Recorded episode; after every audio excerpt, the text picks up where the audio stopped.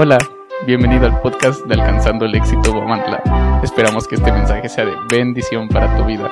A continuación, el mensaje de la semana. Vamos a hablar de Esther, una mujer que alcanzó la corona por su fidelidad, lealtad y obediencia. Este libro fue escrito para dar a conocer la protección y la salvación de Dios a todos los que estaban dispersos y a enseñar a las próximas generaciones que hay un Dios fiel. ¿Por qué? Es un Dios, es un pueblo escogido. Y creo yo que el día de hoy, si tú estás aquí, es porque Dios te está escogiendo. Es porque Dios ya puso sus ojos en ti y dice, ese es mi pueblo amado, en cual tengo complacencia. Y tú lo debes de creer así. Por eso debemos de estar nosotros gozosos, felices, alegres, porque cuando venimos a la presencia de Dios nos tiene que llenar el Espíritu Santo para que nosotros estemos gozosos. Quizá a lo mejor la vida secular nos gane y quizá aquellos pecados que cometimos incluso en la mañana nos estén arropando y nos estén oprimiendo y digan, tú no eres digno de recibir la corona. Tú no eres digno de estar proclamando el nombre de Dios o tú no eres digno para escuchar la palabra de Dios. Pero déjame decirte que Dios no hace excepción de personas. Al contrario, Dios mismo dice, vengan a mí, porque yo aquí los estoy esperando. El que toca, el que llama, me encuentra. ¿Sí? Y no dice qué condición, y ahorita lo vamos a ver a través del libro de Esther. Y esto va a ayudar también para hacer una celebración a la vida de Esmeralda, porque creo que se presta este tiempo de Esther para poder poner la corona que Dios quiere que ella se lleve. Curiosamente, en este libro no se menciona a Dios. No sé si los que leyeron, los que han leído Esther, nunca menciona a Dios. Curiosamente, un libro que está dentro de la Biblia, pero no menciona ninguna vez la palabra de Dios o de Jehová, ninguna. ¿Por qué será? Y eso es muy importante que nosotros nos metamos a la presencia y decir, Señor, ¿por qué en este libro no se mencionó tu nombre? Lo que pasa que no quiere decir que por el hecho que no mencionen a Dios en ese libro, Dios está ausente. Al contrario, Dios está presente en todas las cosas del hombre. A veces tú recibes bendición sin darte cuenta que la estás recibiendo, pero Dios está ahí. Cuando uno anda en el pecado, cuando yo anduve mucho tiempo en el pecado, yo me volteé como tres veces y véame, ahorita estoy vivito y coleando. Dios estaba ahí. Dios estuvo ahí siempre. Aunque yo no mencionara a Dios, yo siempre estaba protegido por Dios. ¿Por qué? Porque Dios protege a su pueblo. Dios siempre está guardando cada acto y cada momento que tú estás haciendo. Y a lo mejor tú no lo percibes, pero esa es la bendición de Dios de la que obtenemos. Y entonces en ese tiempo el pueblo estaba siendo atacado, el, tiempo, el, pueblo estaba siendo eh, protegido solamente por un rey. Y ahorita vamos a ver qué rey. El rey quería mostrar su poder, el rey quería mostrar su poderío a través que solamente él podía tomar decisiones. ¿Por qué? Porque él venía de una descendencia, el rey Azuero venía de una descendencia que era hijo de Ciro y estaban en lucha, estaban en guerra. Sin embargo, el rey Azuero, ¿qué hizo? Protegió y siguió luchando contra los pueblos. ¿Para qué? Para que no hicieran ellos su voluntad, sino que el mismo rey estableciera sus principios y sus valores, alejado de Dios. Pero no quería decir que Dios perdiera el control o que Dios dijera, ah, pues ya, ya se le olvidó el pueblo de, de, del rey Azuero. No. Ah, es que a Dios ya se le olvidó Guamantla. Créalo que no. Es que Dios ya se le olvidó México. No. Muchas veces estamos buscando soluciones a nuestros problemas fuera de Dios. Sin embargo, Dios está actuando a favor de nosotros, porque hay un pueblo que ora, hay un pueblo que clama, hay un pueblo que ayuna, hay un pueblo que dice, Señor, ven a México, ven a esta ciudad, ven a Guamantla, ven alcanzando el éxito, porque queremos ser coronados. ¿Sí? Y muchas veces no lo tomamos en cuenta a Dios más que cuando estamos en algún aprieto, es cuando levantamos la, la, la palabra de Dios, ¿verdad? Pero mientras que estemos bien en la vida común, no pasa nada, pero si tienes presente que Dios existe. Porque si ahorita te pregunto, ¿crees en Dios? ¿Cuál sería tu respuesta? Todos, yo creo que la mayoría diría, sí, sí, creo en Dios. La otra pregunta ahorita sería, ¿conoces a Dios? ¿Sí? ¿Y conoces de sus maravillas? ¿Cuáles son sus maravillas? Son muchas, pues sí, fácil, son muchas. ¿Cuáles son? Su gracia. Conocerlo es vivir íntimamente con Dios, es conocerle, ¿Qué pasos va a dar el Señor? ¿Qué, qué sigue después de nosotros? Ahorita, ¿qué sigue? Terminando la reunión, ¿qué va a seguir? Ah, el convivio, ¿verdad? Y sí, ya todos saben, porque ya fueron invitados. Pero, ¿sabes realmente los planes de Dios para tu vida? ¿Los conoces? De verdad, o sea, sé honesto. Si los conoces, te felicito. Si no los conoces, no te preocupes. Vente alcanzando el éxito y nosotros te podemos ayudar a que tú conozcas los propósitos de Dios para tu vida, no, no el de nosotros, de Dios, ¿verdad? Y mira, voy a hablar de cuatro personajes que tienen que impactar tu vida al escuchar esta prédica. Y vamos a leer la palabra de Dios. Saque su Biblia porque todavía no tenemos proyector, pero ya la siguiente semana lo vamos a tener. Saque su Biblia en el libro de Esther, por favor. Y vamos a leer capítulo 1, versículo 1 al 5. Y aquí va a empezar la historia de coronación para Esmeralda. Así es de que póngale cuidado, dice esta, ¿cómo se llama? Luz. Póngale cuidado, Eliseo, póngale cuidado, Lidia, póngale cuidado sus abuelitos, porque de aquí se va a derivar la coronación de una dama, de una niña. Y ve la historia de Esther, que a mí me, me fascinó porque no solamente para ellos va a hablar la palabra, sino para todos nosotros. La palabra de Dios la leemos en el nombre del Padre, del Hijo y del Espíritu Santo. Aconteció en los días de Asuero, el Asuero que reinó desde la India hasta Etiopía sobre ciento veintisiete provincias que en aquellos días, cuando fue afirmado el rey Asuero sobre el trono de su reino, el cual estaba en Susa, capital del reino. En el tercer año de su reinado hizo banquete. ¿Qué hizo? Un banquete como el que vamos a tener.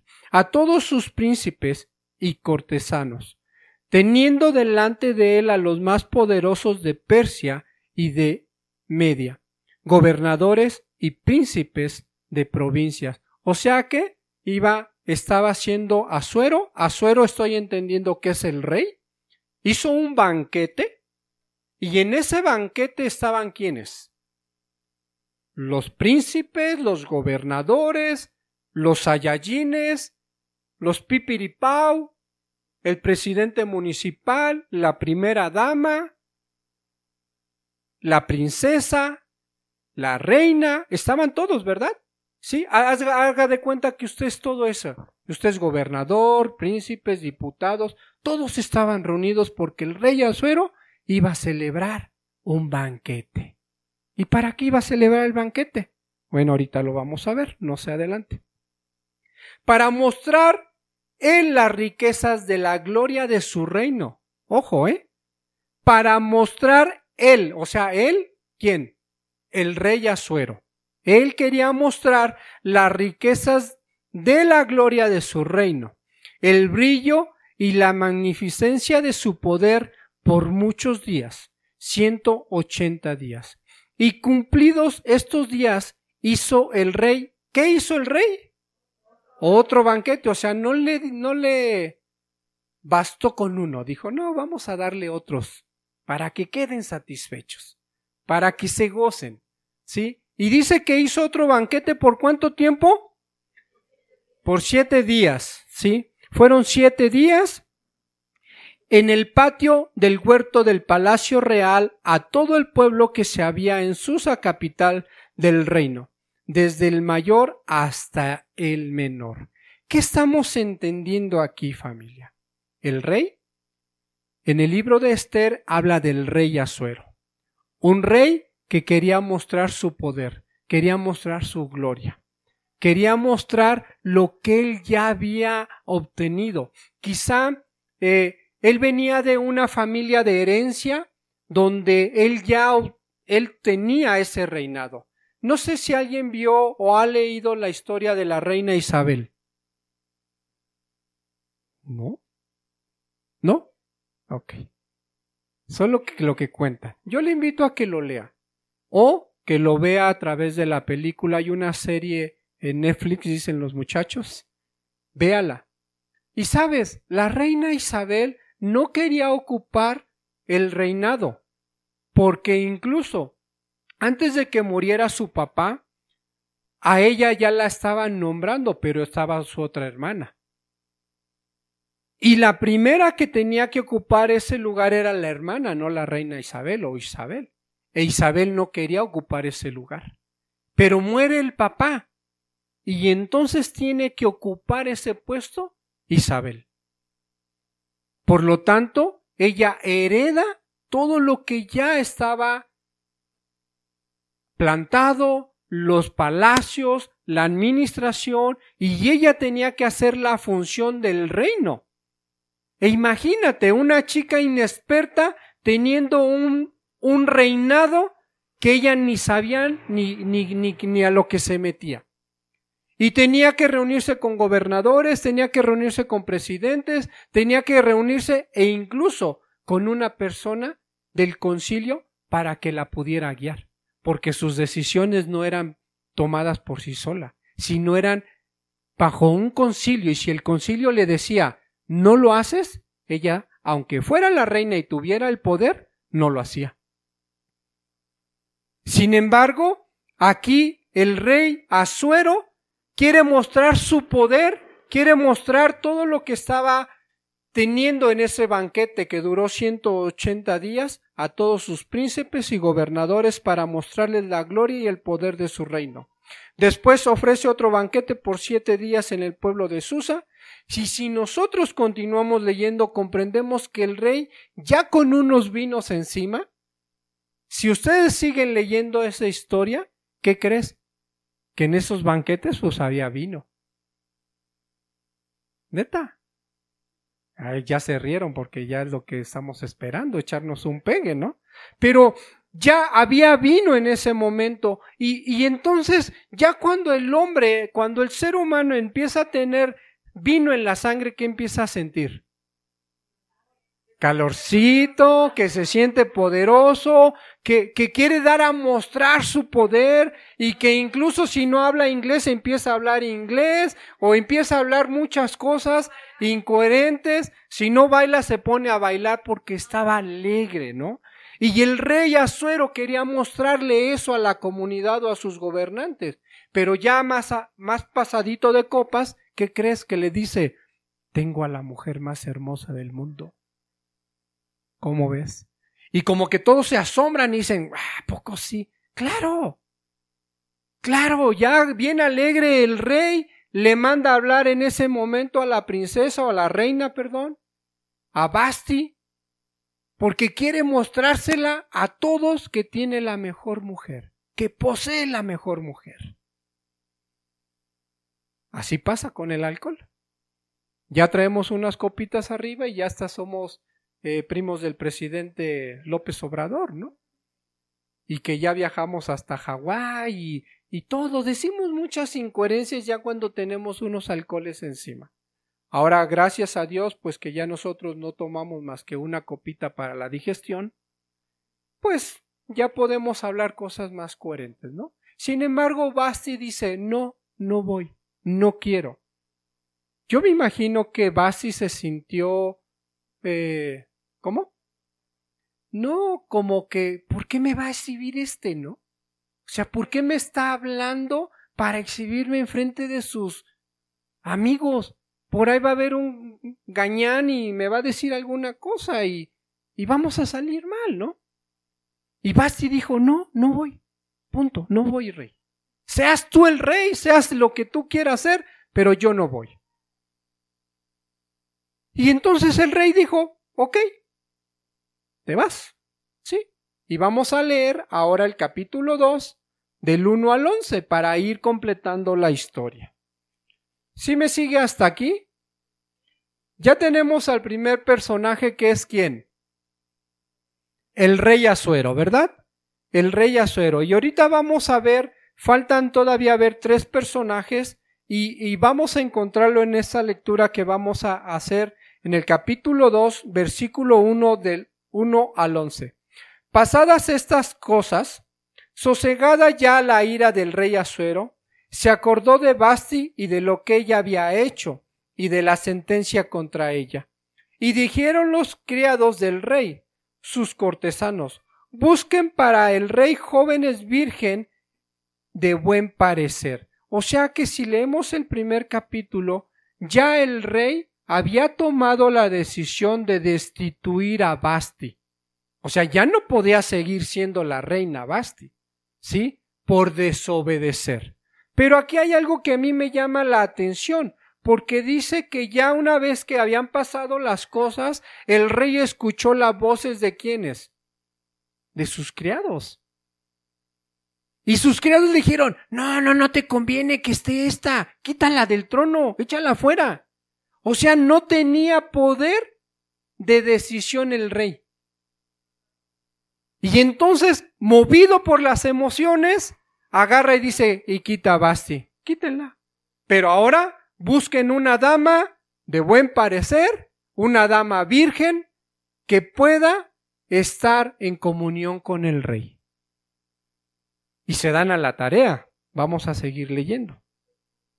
Y dijeron los criados del rey sus cortesanos, busquen para el rey jóvenes vírgenes de buen parecer, y pongan el rey personas en todas las provincias de su reino, que lleven a todas las jóvenes vírgenes de buen parecer a Susa. Residencia real a la casa de las mujeres, al cuidado de Egaí, enuco del rey. Guarda de las mujeres y que les den sus atavios, o sea, que tenían que llevar a todas las chicas, les iban a dar su ropita bonita y ahí iban a permanecer por un tiempo, ¿verdad? Para que al rato el rey tuviera una entrevista con aquellas mujeres y el rey pudiera escoger quién iba a sustituir a Basti. Y doncellas que agrade a los ojos del rey, reine en lugar de Basti. Esto agradó a los ojos del rey y lo hizo así. Había en Susa residencia real un varón judío cuyo nombre era quién? Marcodeo, hijo de Yair, hijo de Simeí, hijo de Cis, del linaje de Benjamín, el cual había sido transportado de Jerusalén con los cautivos que fueron llevados con Jeconitas, rey de Judá, a quienes hizo transportar Nabucodonosor, rey de Babilonia, y había criado a Asa, quien es decir Esther, o sea que ya aparece el segundo personaje y se llama ¿quién? Mardoqueo. Y después, Esther. ¿Por qué Esther? Bueno, vamos a seguir leyendo. Esther, hija de su tío, ¿por qué era qué? Huérfana, chin. Esther, ¿qué era? Huérfana. ¿Y Mardoqueo quién era? Su tío. ¿Y qué hizo su tío con Esther? La cuidó, la crió. Ya tenemos al tercer personaje. Entonces ya tenemos al rey ya tenemos a Mardoqueo y ya tenemos a Esther. Vaya situación de Esther, ¿no? Huérfana. Y a la joven era de hermosa figura y de buen parecer. Cuando su padre y su madre murieron, Mardoqueo la adoptó como hija suya. Sucedió pues que cuando se divulgó el mandamiento y decreto del rey y había reunido a muchas doncellas en Susa residencia real a cargo de Gaí, Esther también fue llevada a la casa del rey al cuidado de Gaí, guarda de las mujeres. Y la doncella agradó a sus ojos y halló gracia delante de él, por lo que hizo darle prontamente atravios y alimentos, y le dio también siete doncellas especiales de la casa del rey, y la llevó con sus doncellas a lo mejor de la casa de las mujeres. Esther no declaró cuál era su pueblo ni su parentela, porque Mardoqueo le había mandado que no lo declarares. Y cada día Mardoqueo se paseaba delante del patio, del patio de la casa de las mujeres para saber cómo le iba a Esther y cómo la trataban. Si te das cuenta y voy a parafrasear y me gustaría que en tu casa leas Esther, solamente son diez capítulos de Esther. Y entonces te das cuenta que ya tenemos a un rey que quiere mostrar su poder, que quiere mostrar su gloria, que quiere mostrar su gobierno. Pero ya apareció Mardoqueo, un hombre quien se hace cargo de una mujer huérfana. Al morir los papás de Esther, él se hace cargo de esta chica. Imagínate, una niña huérfana en un pueblo que desconoce, en un pueblo donde no podía decir que era judía, porque si lo decías, ¿qué crees que le pasaba? La mataban, porque no los querían. Sin embargo, Mardoqueo le dice, hey Esther, no digas de dónde vienes, pero yo te voy a proteger. Qué gran corazón de Mardoqueo, ¿no? Que aún sin er, ser su hija, aún sin tener nada que ver con Esther, la guardó, la cuidó. Dijo, esta huérfana yo la voy a proteger. A Esther la voy a adorar, la voy a amar, la voy a proteger, porque la voy a llevar a lugares que ella ni conoce. Pero ¿sabes por qué? Porque Mardoqueo estaba siendo guiado por Dios. Mardoqueo, a pesar de que en esta historia, en este libro, no se menciona a Dios, Mardoqueo fue utilizado por propio Dios para qué? Para, para exaltar el nombre de Dios a través de la vida de Esther. Una, una niña que quedó a la suerte. Hoy en día, hoy en día vemos cuántos niños se quedan sin padre y sin madre. O aunque tengan papá y mamá, los papás están ausentes. Y los niños andan vagando, las niñas andan vagando. Y vienen las violaciones, vienen los secuestros, viene lo que tú te imagines. Pero hubo un hombre que se atrevió a tomar la vida de Esther. Y muchas veces, cuando alguien te brinda su apoyo, tú inmediatamente tu mente viaja y dice, no, este al rato va a querer algo. Este al rato va a querer que yo le pague con algo. Un hombre una mujer, ¿qué te imaginas que termine? Pues en un acto sexual. Porque muchas veces se acerca a uno a ofrecer la ayuda para ver qué vamos a obtener. Y no solamente del acto sexual hablo, sino yo te ayudo para ver cómo voy a obtener algo que al rato a mí me beneficie. Sin embargo, esa no era la característica de Mardoqueo. La característica de Mardoqueo era ofrecer protección a una niña que quedó huérfana, a una niña que no tuvo padre, ni madre, ni guía de quien la condujera. Pero Mardoqueo tomó el reto. Mardoqueo dijo yo la llevo, yo la conduzco, yo la guío.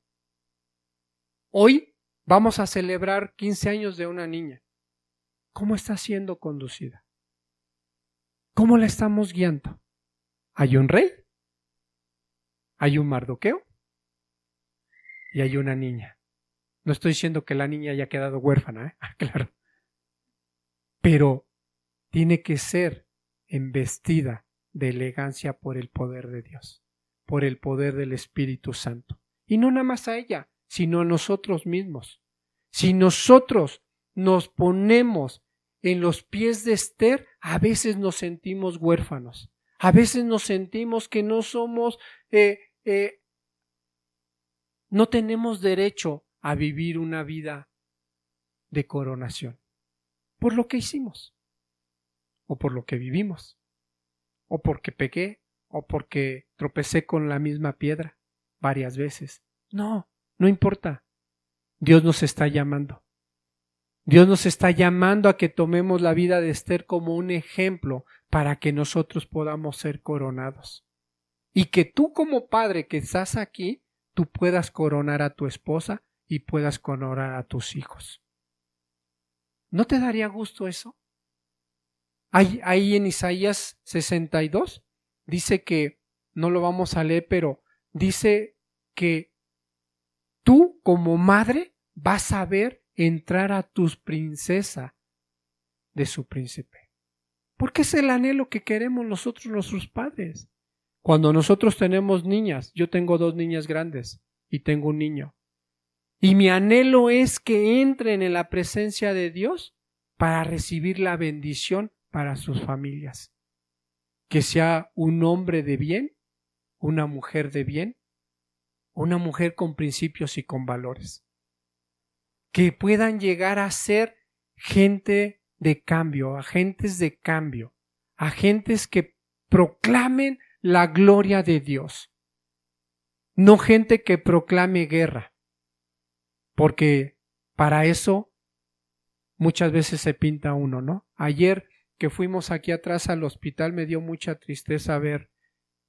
Estaban varios chicos que ya entendiendo la conversación eran hermanos, se estaban golpeando, la mamá en medio, llorando, diciéndole a uno, ya cálmate, ya cállate, ya vete. Y los chavos muertos en alcohol, golpeándose, diciéndose de cosas. Familia, es tiempo de reflexionar. Es tiempo de que nosotros levantemos la corona y la pongamos en nuestras cabezas pero la corona va a venir de parte de Dios, de parte de Jesús, de parte del quien nos amó. Si estamos esperando a ver si alguien viene a ponerle la corona a nuestras hijas o a nuestros hijos, ¿qué crees? Que sí lo va a ver. Sí lo va a ver, pero va a ser el devorador que le va a ocasionar un imperfecto a la vida de tus hijos. Hace ocho días que me invitaron a compartir en otra iglesia, yo les decía, solamente una persona malvada necesita cinco minutos, cinco minutos para echarle la perder, a echarle la, a perder la vida a una jovencita o a un jovencito. Papás, ¿qué estamos haciendo? ¿En celular? ¿Echando la copa? ¿Viviendo la vida loca? Sin embargo, Mardoqueo no fue eso. Mardoqueo puso, puso sus ojos en Dios y sus ojos en una mujer que tenía que llegar a la corona real. Un rey asuero que reinaba en, ciento, en 127 provincias, desde la India hasta Etiopía. No sé si te imagines toda la dimensión territorial que había, desde Etiopía hasta la India o de la India hasta Etiopía. ¿Te das cuenta cuánto era su poder del rey Asuero? O sea, gobernaba, yo creo que más grande que México territorialmente. Y se hacía lo que él decía y gobernaba y su poder lo daba y, yo creo que también en el aspecto eh, social, si decía él que se moviera una carreta, se movía y si no se quedaba parada. Y él tenía el poder de agarrar y decir, tráigame a todas las doncellas vírgenes y las quiero en mi casa. Y tenía que hacerse pero también él podría decir, todos los que trabajen, tráiganme sus, tráiganme sus salarios y los quiero aquí, porque él tenía el poder. Ahora sí que tenía el sartén sobre el mango, ¿no? Pero ¿qué crees que así no pasa en la vida? O sea, no lo quiere Dios. Dios no quiere gobernantes que estén llevando una vida deshonesta, una vida en la cual no se planten principios y valores. El rey, con su orgullo, con su soberbia y con la falta de humildad, quería tener a un pueblo que le rindiese culto. Sin embargo, Dios toma cualquier defecto o circunstancia para expandir su reino. Así es de que, familia, no te sientas mal. Yo me sentía el más peor de la vida y y ahora me escogió Dios para estar proclamando su palabra de Dios. ¿no? Y el rey Azuero fue utilizado para que pudiera llegar una doncella virgen, una doncella a la vida del rey y que impactara la vida del rey. ¿Sí?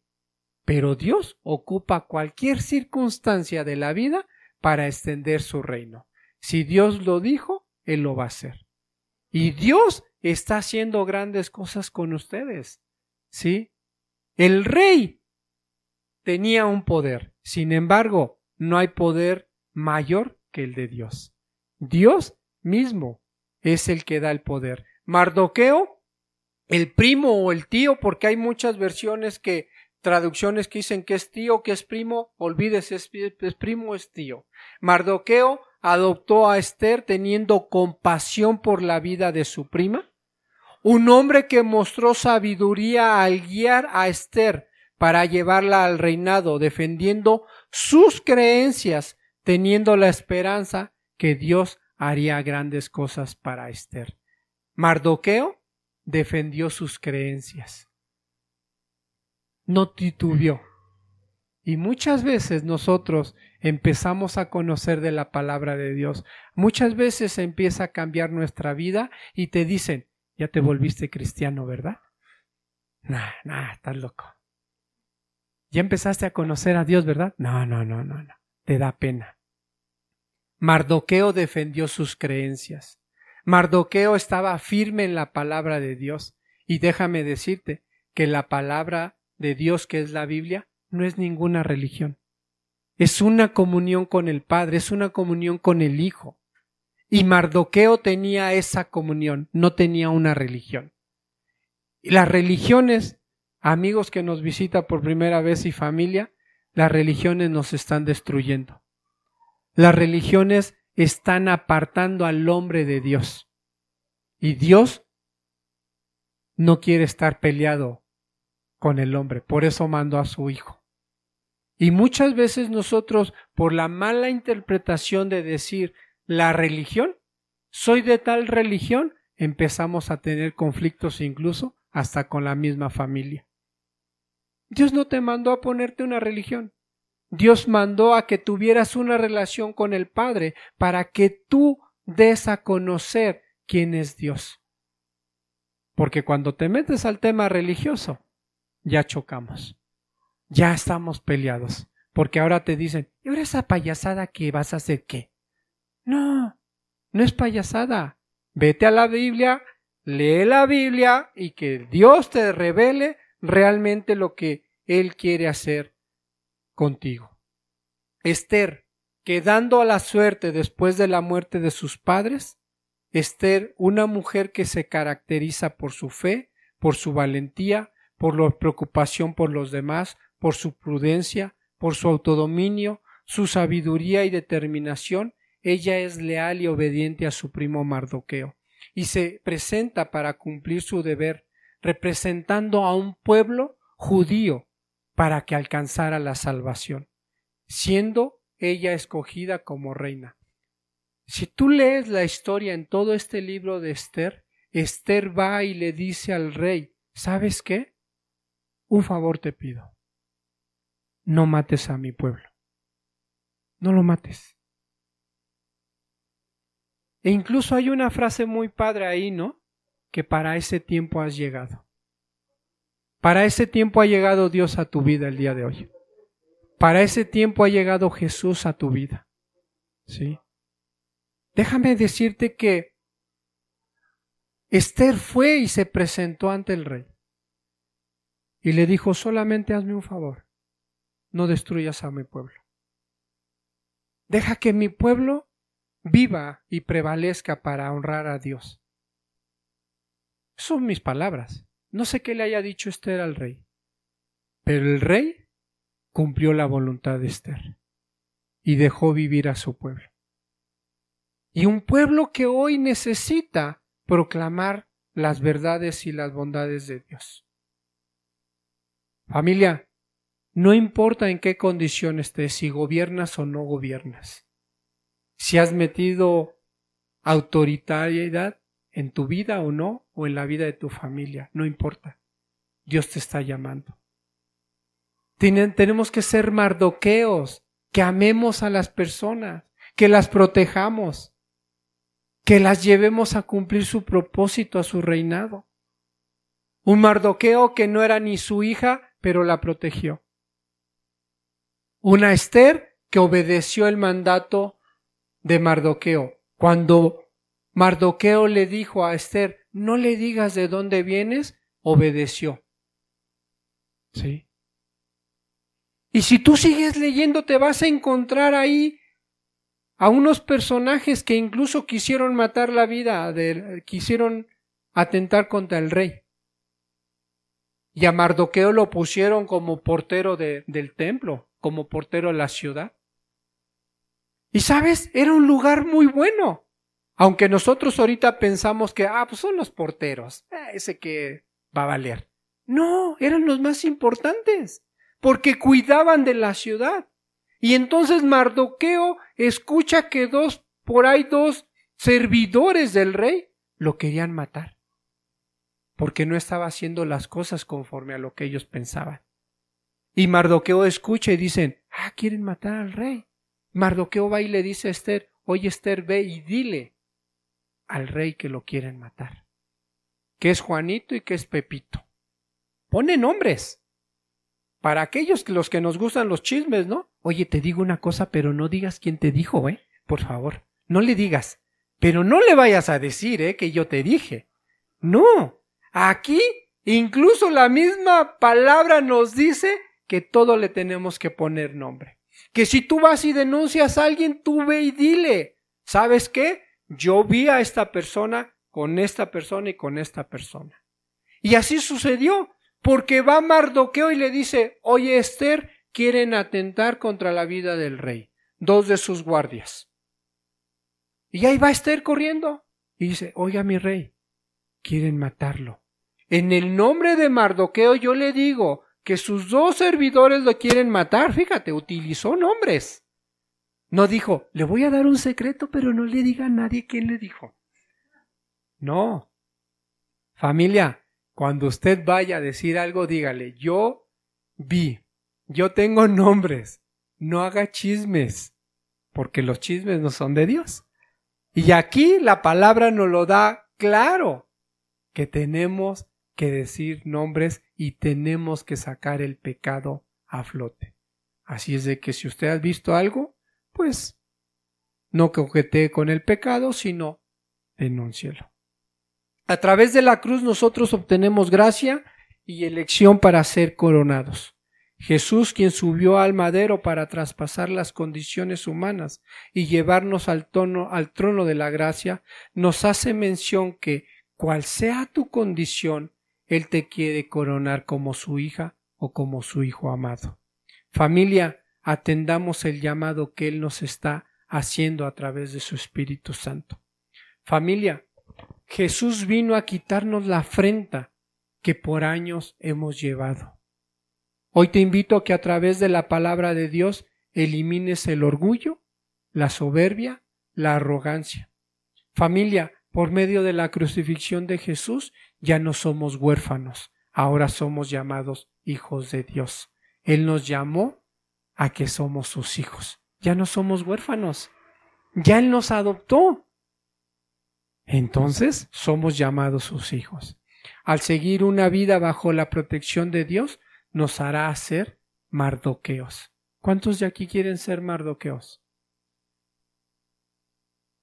Changos y los demás. Ni modo. Yo creo que hay que leer más.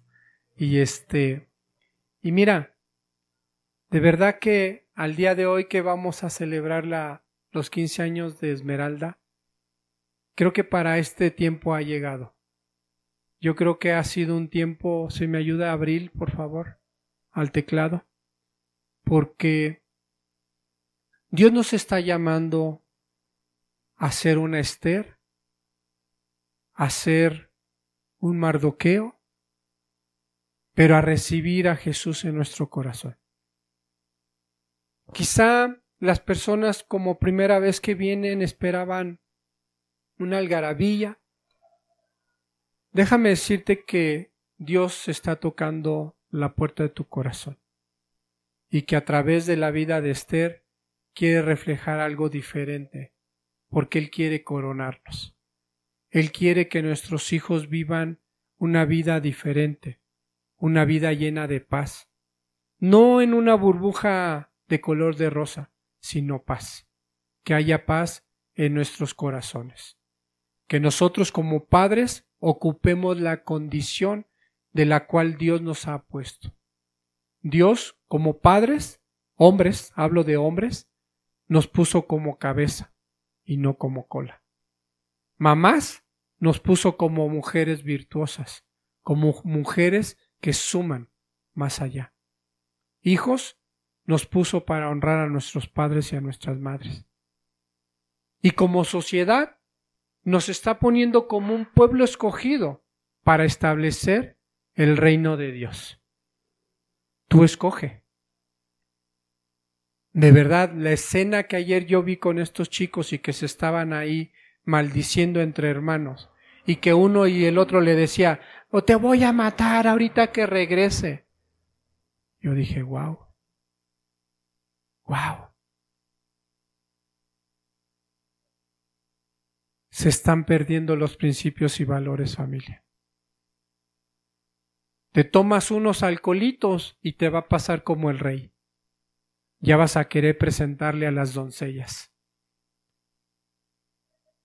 Ya hasta apagas el celular para que no lleguen los WhatsApp de quién sabe quién, ¿no? Pero sabes, es tiempo de que Dios nos corone.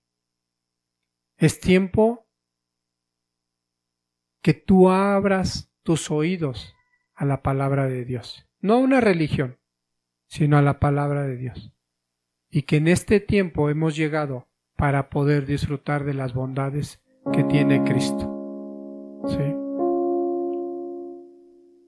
Vamos a hacer una pequeña celebración para Esmeralda y yo deseo que el mensaje que hoy te di sea de ayuda para que tú te pongas en el lugar que tú quieras colocarte porque yo no soy quien para ponerte en el lugar del rey o en el lugar de Mardoqueo o en el lugar de Esther.